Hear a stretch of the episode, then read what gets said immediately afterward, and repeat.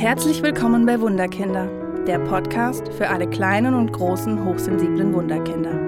Hi, ich bin Julia Theresa Lump und zeige dir, wie du trotz der Hochsensibilität mehr Leichtigkeit in deinen Familienalltag bringst. Lass uns gemeinsam den Schatz entdecken, der in dir oder deinem hochsensiblen Wunderkind steckt. Hallo ihr Lieben, heute gibt's wieder eine neue Podcast-Folge von mir und zwar mit dem Thema, was sollten hochsensible Menschen, Kinder, Erwachsene auf keinen Fall tun. Ich erlebe ja in meiner Praxis so viele Dinge. Ich erlebe so viele Dinge in meinem eigenen Leben mit meiner eigenen Hochsensibilität. Und deswegen habe ich euch heute mal alle Dinge zusammengefasst, die man als Hochsensibler nicht vermeiden sollte, aber vielleicht weniger tun sollte, ähm, um das Leben ein Stück einfacher zu machen. Wir legen los. Als allererstes sollten Hochsensible auf Koffein, naja, nicht verzichten, aber mal drauf achten. Denn als Beispiel, meine Mama macht den stärksten Kaffee auf der ganzen Welt. Und wenn ich den trinke, dann ist es nachts so, dann liege ich im Bett und denke so, ding, ding, ding, ding, ding, ding, ding. Kann ich jetzt eigentlich mal schlafen? Warum kann ich denn nicht schlafen? Und dann wälzt sie mich von rechts nach links, fühle mich noch unter Druck, weil ich jetzt nicht schlafen kann. Und ich weiß genau, ja, es war der starke Kaffee meiner Mama. Also Koffein kann Stress, kann Unruhe bringen und den Schlaf verschlechtern. Brauchen wir nicht als Hochsensible. Als nächsten Punkt, da muss ich schon grinsen. Als nächsten Punkt, darauf sollten Hochsensible achten, ähm, ist das Essen. Also ich habe immer irgendwie einen Müsli-Riegel, ein Obst oder sonst was dabei. Denn wenn Hochsensible zu wenig essen, zu unregelmäßig essen, ich glaube, mein Mann kann dann ein Lied davon singen, dann können Hochsensible zu echten Monks und Grollen und äh, ja, die größten Monster auf der Welt werden. Ich kenne das von mir. Wenn ich dann Hunger habe und nicht schnell genug bin, dann kann es wirklich sein, dass ich zu einem großen, grüßen, gr großen grünen Monster werde und ähm, ja, die Welt um mich ähm, nicht mehr wirklich so positiv sehe. Von daher regelmäßiges Essen, immer mal wieder kleine Mahlzeiten über den Tag verteilt. Das hilft einfach, dass der Blutzuckerspiegel konstant bleibt und hochsensible Menschen einfach ja, glücklicher bleiben. Als nächster Punkt sind wir bei meinem nächsten Endgegner. Entscheidungen. Hochsensible sollten auf keinen Fall Entscheidungen unter Druck treffen. Entscheidungen fällt uns ja sowieso schon schwer. Will ich jetzt rechts oder will ich jetzt links oder will ich jetzt oben oder will ich jetzt unten? Und ja, unter Druck Entscheidungen zu treffen, ist einfach das Schlimmste, was du tun kannst, denn am Ende machst du dich selbst dafür fertig, dass du die in Anführungsstrichen falsche Entscheidung getroffen hast. Deswegen atme lieber nochmal einmal durch. Schau, ist es A oder ist es B? Was ist die Konsequenz von A oder von B? Und dann entscheide dich. Also nimm wirklich in dir den Druck, atme und triff dann deine Entscheidung. Dann ist auch das Thema mit der Selbstliebe und dem Selbstzweifel einfach ja besser. Hochsensible sollten auf keinen Fall ihre Gefühle unterdrücken. Denn es bringt nichts. Wenn wir Hochsensible unsere Gefühle unterdrücken, platzen wir entweder irgendwann raus und wir haben den Wutanfall oder den Heulkrampf unseres Lebens.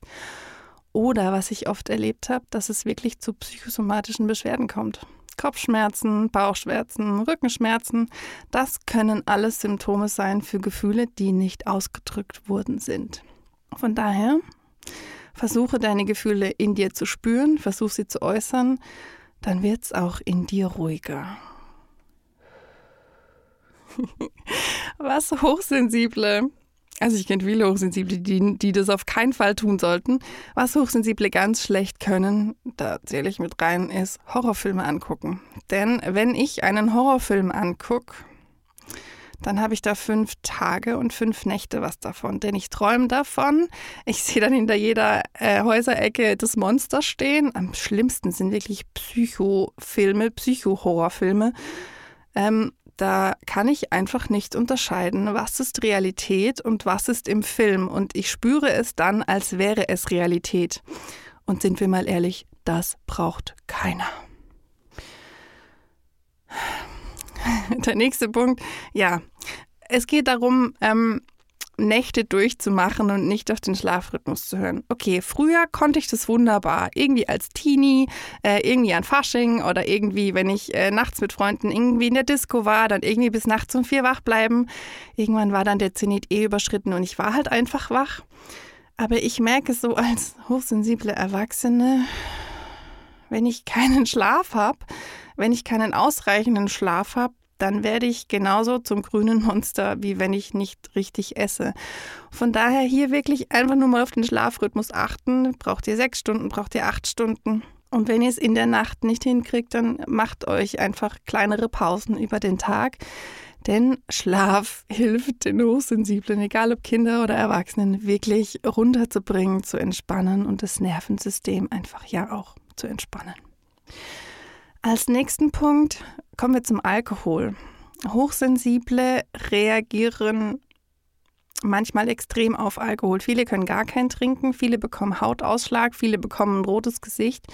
Und bei mir ist es so, das habe ich aber erst jetzt in den Jahren mitgekriegt, dass ähm, mein Puls in der Nacht völlig nach oben getrieben wird, wenn ich Alkohol getrunken habe. Also ich kann dann einschlafen, wenn ich Alkohol getrunken habe. Und da geht es nicht darum, dass ich irgendwie viel trinke, sondern es reicht auch irgendwie schon ein Glas Rotwein oder zwei. Und nachts ist dann wirklich mein Puls so am Rasen, dass ich einfach eine ganz schlechte Schlafqualität habe. Und das macht natürlich für den nächsten Tag ähm, das nicht wirklich förderlich. Von daher zu viel Alkohol trinken ist für Hochsensible nicht wirklich gut und nicht wirklich förderlich, weil es kann ja einfach deinen ganzen Zyklus, deinen ganzen Stoffwechsel, dein ganzes Nervensystem durcheinander bringen. Was Hochsensible auch nicht tun sollten, ist nicht über die eigenen Gefühle zu sprechen. Und zwar wirklich drüber zu sprechen. Und zwar wirklich mit den engsten Menschen drüber zu sprechen. Mit den Menschen, die dir am Herzen liegen. Mit den Menschen, die dir einfach wichtig sind. Versuche dein Herz zu öffnen, deine Gefühle zu öffnen und über deine Gefühle zu sprechen. Denn wenn du es nicht tust, haben wir vorhin schon gehört, kann es im völligen Gefühlsdelirium enden. Das brauchen wir nicht. Und darauf passt, dass Hochsensible aufhören dürfen, sich für ihre eigenen Gefühle zu verurteilen. Ja, wir haben viele Gefühle. Ja, wir bestehen aus vielen Gefühlen. Und ja, wir nehmen uns, die Welt, das Umfeld, alles wahr. Und ich kenne es von mir. Oft habe ich mich auch dafür verurteilt. Ich wollte anders sein, ich wollte normal sein. Aber habe natürlich dann mich selbst damit geschädigt, habe meinen Selbstwert, meine Selbstliebe damit geschädigt. Und das muss ja nicht sein. Also steh für dich ein. Steh für deine Gefühle ein. Denn du bist genauso richtig, wie du bist. Hochsensible sollten auf keinen Fall nur für alle anderen da sein.